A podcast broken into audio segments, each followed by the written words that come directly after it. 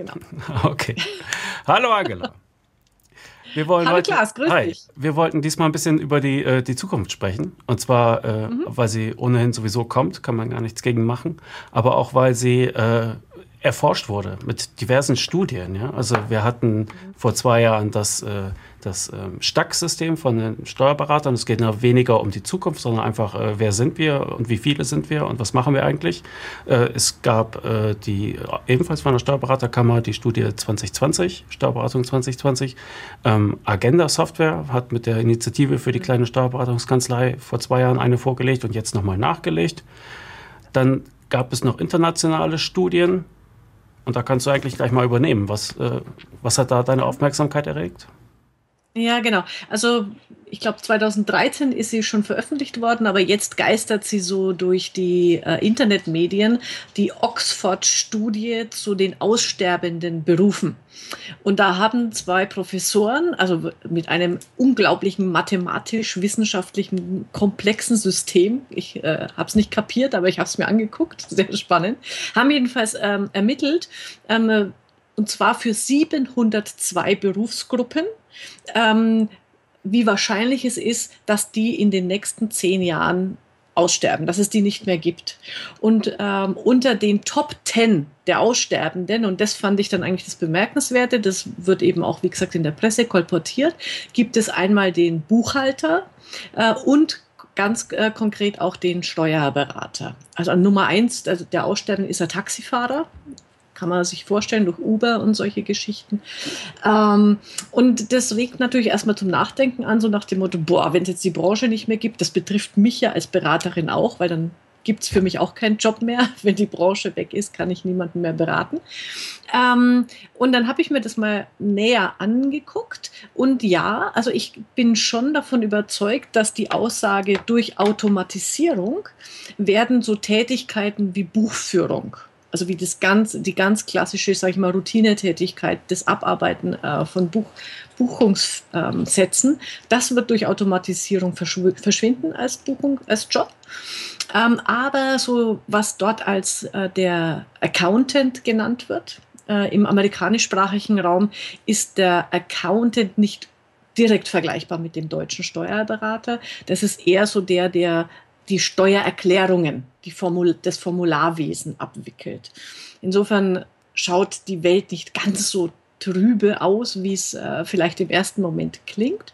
Aber ich glaube, ähm, es tut jede Kanzlei gut daran, mal so für sich äh, in die Zukunft zu projizieren, was wird, wie, wie soll meine Kanzlei in Zukunft eigentlich ausschauen, damit ich ein wertvoller Berater bin und bleibe. Ja. Das, das hat mich da so ein bisschen ähm, inspiriert zum ja. Nachdenken. Also bei diesen internationalen Studien ist ja tatsächlich immer die Frage, wie vergleichbar ist das mit dem deutschen Steuerberater. Mhm. Von daher finde ich es ganz ja. interessant, dass Sie einerseits den Steuerberater aufgelistet haben und andererseits aber auch den Buchhalter. Ja. Ne? Das sind ja zwei, zwei verschiedene Aufgaben. Und äh, normalerweise, genau. wenn ich höre, äh, internationale Studie, Steuerberater, dann denke ich mir, ach komm, äh, ist nicht ganz äh, unser Metier. Das, ja. sind, das ist äh, ja. schwer vergleichbar, aber da haben sie es offensichtlich schon ein bisschen aufgedröselt, so dass man sagen mhm. kann, okay, ähm, selbst wenn es nicht eins zu eins übertragbar ist, sehen die da doch äh, ein Potenzial an Einsparungen und Automatisierung. Ja. Und das kommt ja jetzt auch so äh, in die Branche. Die Frage ist, ja, tatsächlich, wenn sich äh, die Buchhaltung automatisieren lässt, mit welcher Fehlerquote auch immer, ähm, dann gibt es weniger Beschäftigung für diverse Kanzleikräfte. Ne? Aber genau. ähm, wenn man das positiv mhm. in, die, in die Zukunft spinnen will, ist ja eigentlich auch die Möglichkeit zu sagen, wofür hätte ich eigentlich Zeit, wenn ich diese und jene Aufgaben weggeben könnte, wenn sie von alleine geschehen würden, wenn sie automatisiert geschehen würden. Ne? Also das, worauf ja genau. da sehr stark abgestellt wird, ist die Automatisierung, die ja gerade so in der Zahlenverarbeitung mhm. sehr gut möglich ist. Aber äh, das Thema Beratung ist ja, vielleicht schon, also, schon schwerer. Mhm, aber ähm, da, da bin ich auch hellhörig geworden. Ich war im Juni bei so einem, nennt sich ganz toll, Zukunftskongress. Ähm, waren spannende Vorträge dabei. Und einer, der hat mich dann auch schon nochmal berührt, weil in der Diskussion jetzt mit Steuerberatern, wenn ich da erzähle, äh, Steuerberater stirbt aus, nein, nein, die Beratung, das ist ja alles noch so komplex, äh, da braucht uns doch der Mandant. Es gibt ja diesen wie heißt der IBM-Computer, der bei Jeopardy die besten drei geschlagen hat? Hm, Watson. Ähm, ja. Jedenfalls, ja, Watson, genau. Ähm, jedenfalls aus Watson heraus gibt es jetzt eine Entwicklung von, von diesen ähm, Beratungscomputern, also Beratungssystemen, die zum Beispiel auch schon Rechtsanwälte zum Teil überflüssig machen. Im Sinne von, ich habe ein Rechtsproblem und dann gehe ich ins Internet und kann eben sagen, formuliere meine Fragestellung und durch diese Unmengen von Daten, die halt im Internet verfügbar sind, wird ein ähm, sinnvolles Ergebnis ausgegeben. Und ich sage jetzt mal, also wenn es jetzt eben nicht gerade um die hochkomplexe Umgründung geht, viele steuerliche Fragen sind ja auch, sage ich mal, durch ein Ja-Nein-System herauszufiltern und zu einem Ergebnis zu bringen. Also auch in der Beratung wird die Automatisierung ähm, zur Veränderung des Berufsbilds führen sagen wir es mal jetzt mal in der, in der ähm, in einer etwas angenehmeren Form. Ja. Äh, nicht gleich, es, es gibt die Steuerberater nicht mehr. Ja. ja. Ähm, vielleicht, wir hatten ja im Vorfeld uns auch schon unterhalten zu dem Thema. Ähm, natürlich haben äh, sich die, die Berufsverbände schon damit auseinandergesetzt. Und ich finde, da gibt es ganz, ganz spannende äh, Ergebnisse. Also wenn ich jetzt mal anfange, ähm, die Bundessteuerberaterkammer, äh, Steuerberatung 2020, was die da initiiert haben. Als das zum ersten Mal ähm, verkündet wurde, da kamen ja die sieben Thesen der Zukunft. Das war ja das Highlight.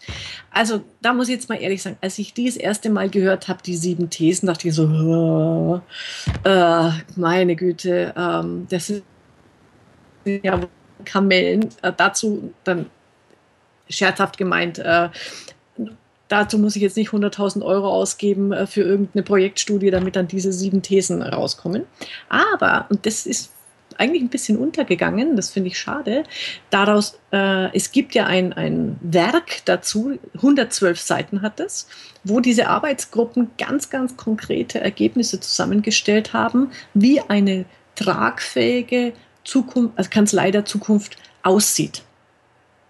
Die haben äh, insgesamt, warte mal, ich habe es hier, vielleicht gelingt es uns nachher, das dann ähm, auch, auch so als Bild einzublenden.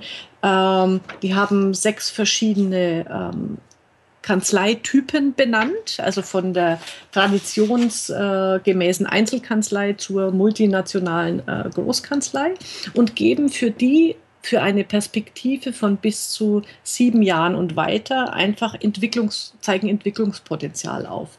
Und ähm, da bin ich echt der Meinung, jede Kanzlei sollte sich diese Studie einfach mal hernehmen. Man muss jetzt nicht alles bis ins Detail gelesen haben, aber das gibt schon mal so ein ganz gutes Feeling von, wohin entwickelt sich die Branche, wohin entwickeln wir uns und in welchem Umfeld befinde ich mich, also bin ich jetzt die kleine Kanzlei oder eben die große und dann habe ich verschiedene Module, verschiedene Handlungsmöglichkeiten, in denen ich mich bewegen kann. Ja, also diese äh, Geschichte mit Steuerberatung 2020, da muss man die Kammer ja auch mal loben. Ja, also normal ist es ja auch ein ja. Bruch auch ja, aus wirklich. ihrer Rolle weg. Ja, normalerweise wir sind die genau. Kammer, unser Wort ist Gesetz. Und jetzt begeben sie sich da auf etwas unsicheres Terrain. Sie sagen, so könnte es kommen, vielleicht aber auch nicht. Äh, wir schätzen ist so und so ein und jetzt äh, lasst uns mal darüber diskutieren. Es gibt ja auch eine Reihe von äh, Aktivitäten, die da äh, drumherum entwickelt wurden. Also man kann sich diese wirklich mehr als 100-seitige Broschüre kostenlos runterladen. Sie haben da drei Online-Vorträge zu äh, online gestellt, die findet man auf YouTube, davon auch wieder in unseren Show Notes dann da unten. Ähm, und äh, sie stellen sich da zur Diskussion und, äh, und wollen einfach anregen, äh, dass man da mittut. Ja? Das äh, finde ich schon eine äußerst bemerkenswerte Entwicklung. Und das hat äh, wohl, ging auch sehr weit von oben aus. Also da der Kammerpräsident der Finken war da sehr stark involviert und der hat das Ganze auch sehr weit oben aufgehängt. Und äh, für, für eine Institution wie die Kammer ist das, glaube ich, nichts Selbstverständliches. Ne? Von daher muss man da auch mal den Hut ziehen. Und sie haben ja auch versucht, das jetzt äh, weiter genau. zugänglich zu machen mit den Videos. Ähm, diese Videos sind aber auch wieder stark traditionell. Also man sieht einen Redner und daneben eine große Fläche für Projektionen. Mhm. Und ich wollte mir das nicht jetzt äh, am, am, am, Schreibtisch angucken und ich habe es dann einfach äh, auf, auf, auf, das Handy gezogen. Da gibt es auch eine gute Möglichkeit zu mit äh, Haftaffer.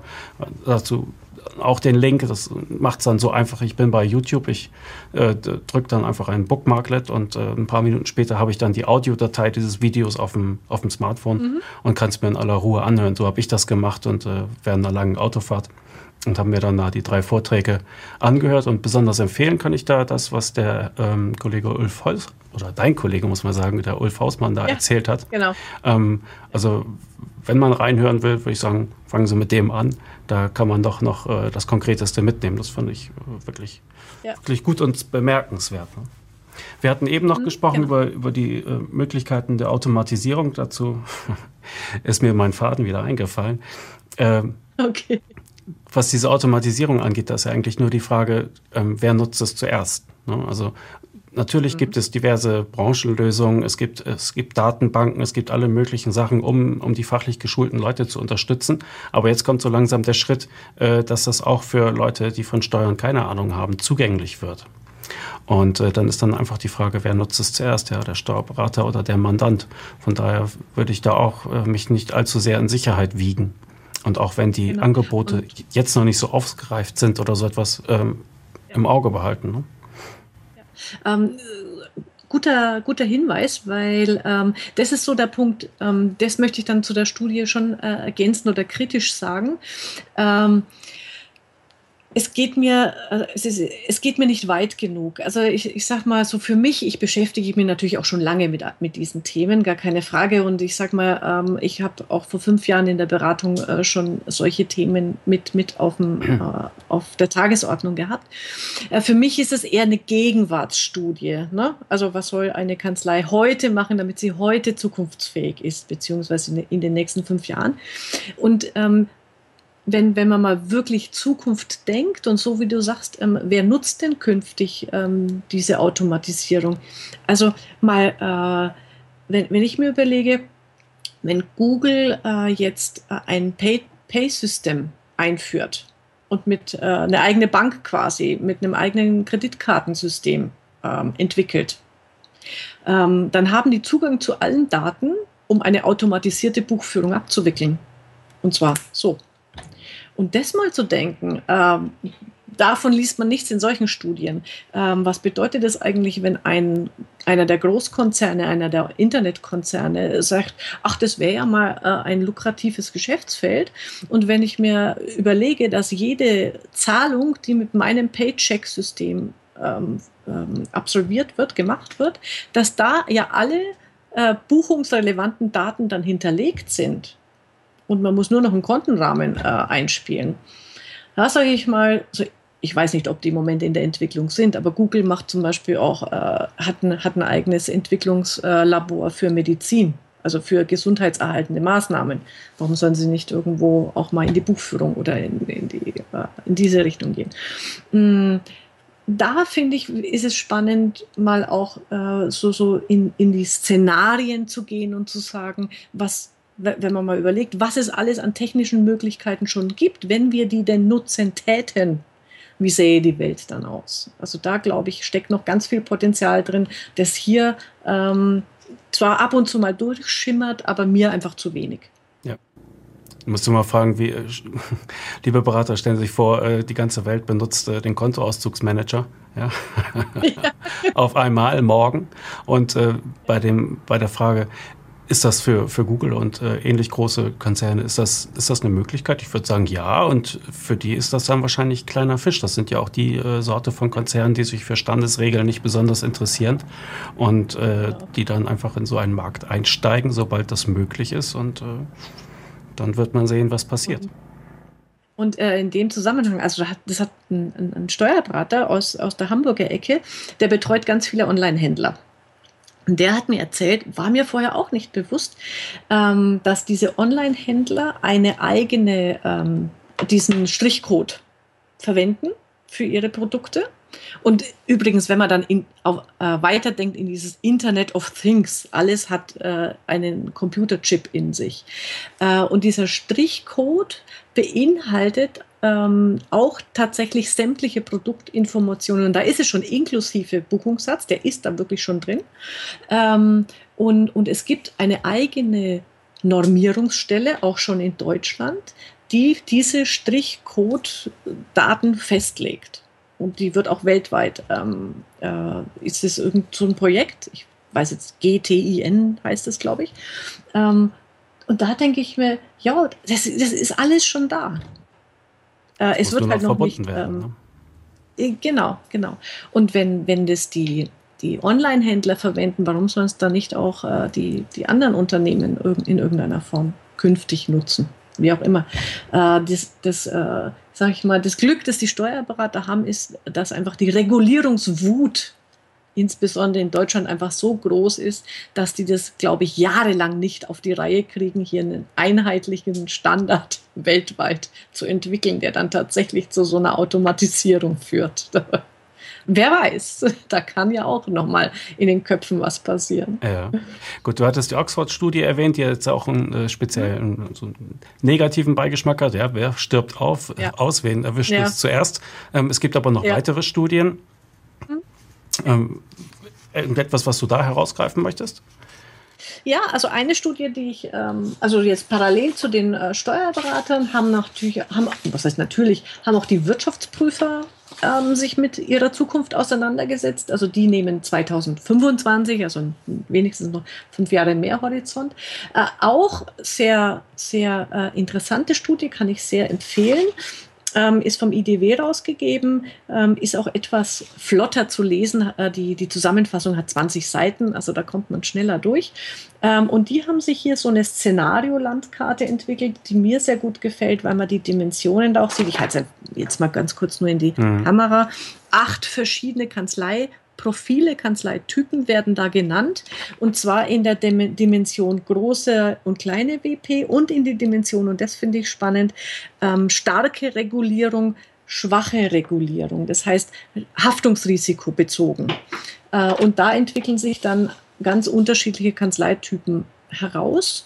Äh, sehr zu empfehlen, sich die auch mal äh, anzu, äh, anzueignen. Das, was mich da ein bisschen wieder erschreckt ist äh, vielleicht ein übertriebenes Wort, aber es gibt hier eine, äh, eine, äh, einen Kanzleitypus, das ist der unmittelbare Konkurrent zum Steuerberater. Also die empfehlen der kleinen WP-Kanzlei, dass sie im Prinzip der Lebensberater des Unternehmens wird. Und das ist ja jetzt im Moment eigentlich das, die Funktion des Steuerberaters. Also mhm da passiert ein bisschen was. Ähm, auch wenn es vielleicht zwischen den beiden ähm, Kammern nicht so wahrgenommen oder nicht so gewollt ist.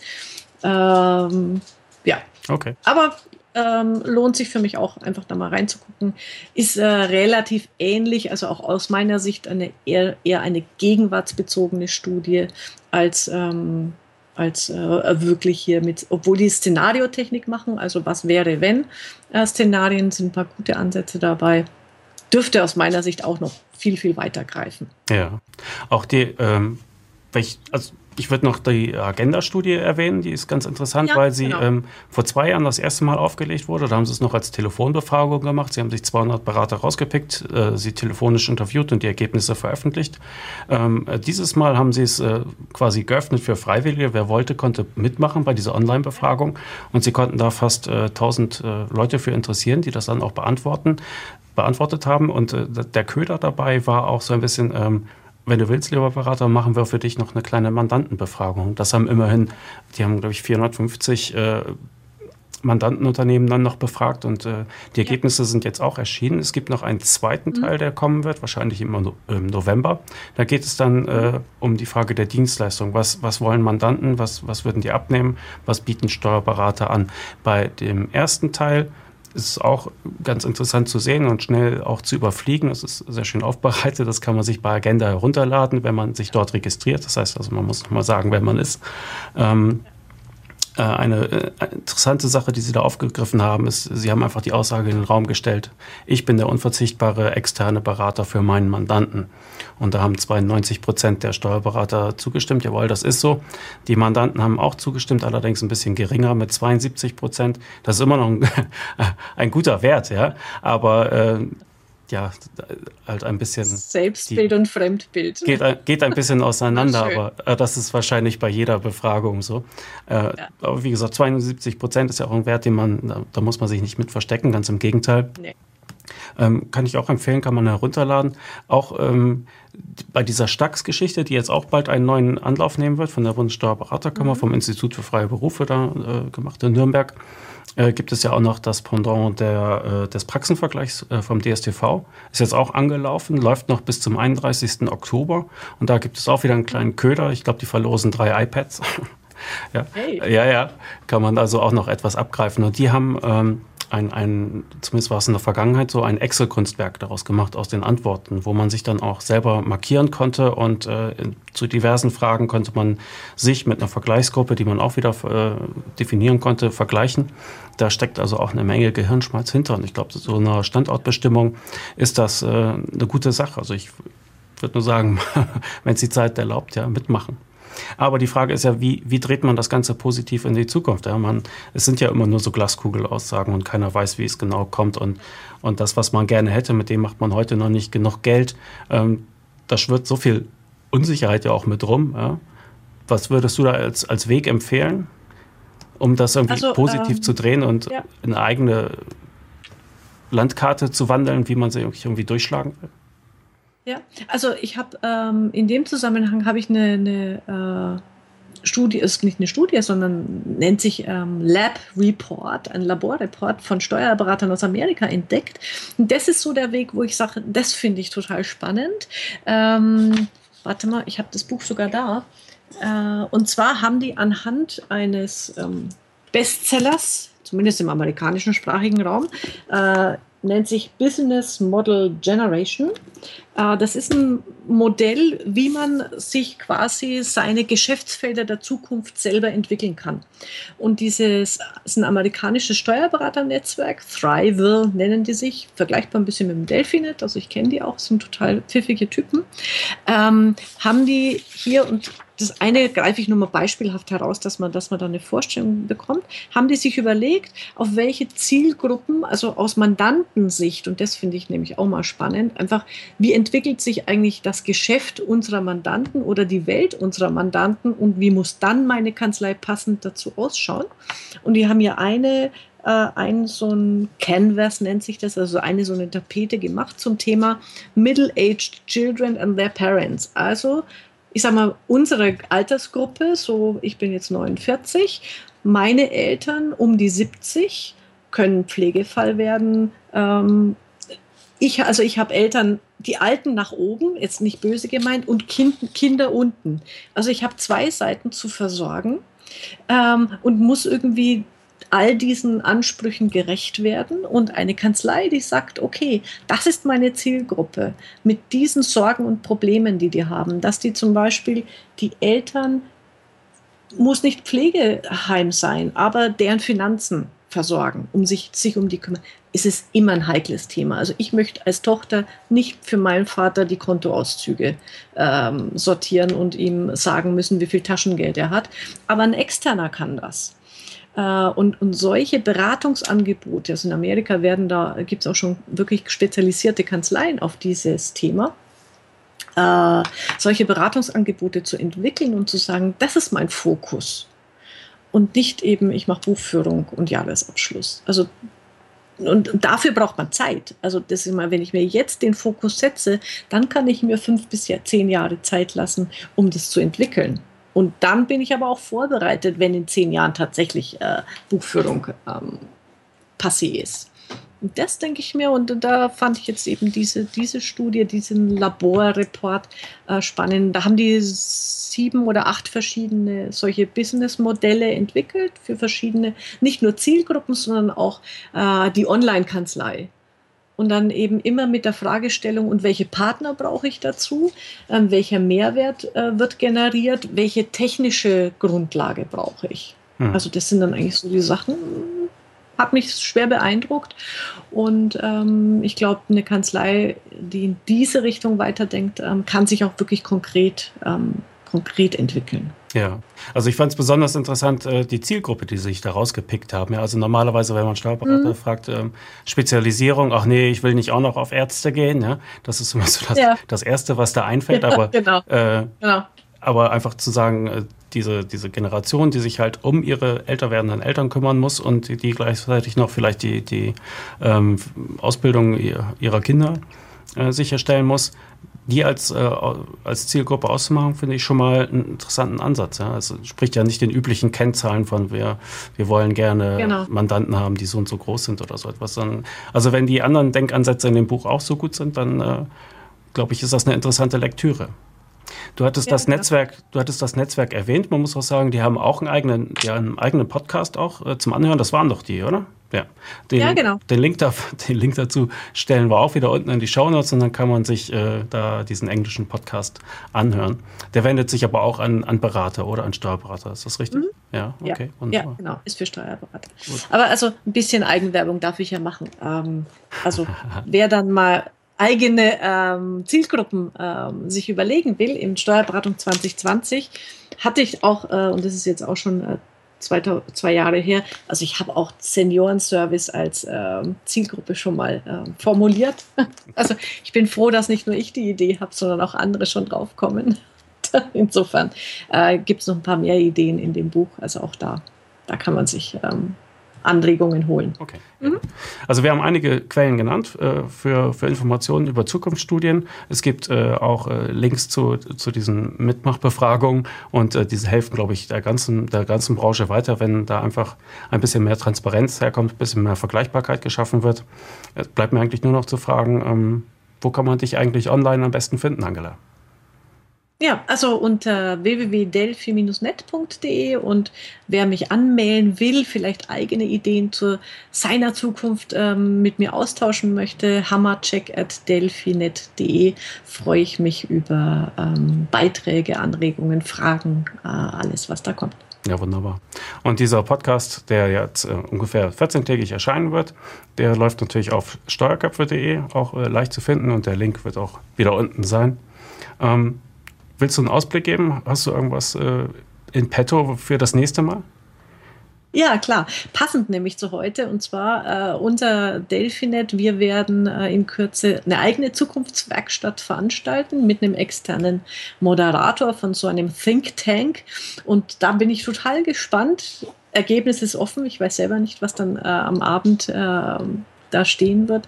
Ähm, aber da möchte ich dann mal berichten über erste Eindrücke, was wir da erarbeitet haben. Ja, wunderbar. Da freue ich mich drauf, auf, das Rück, äh, auf die Rückmeldung von deinen, von deinen Mitgliedern, von den Beratern, die ja schon da ja. draußen tätig sind.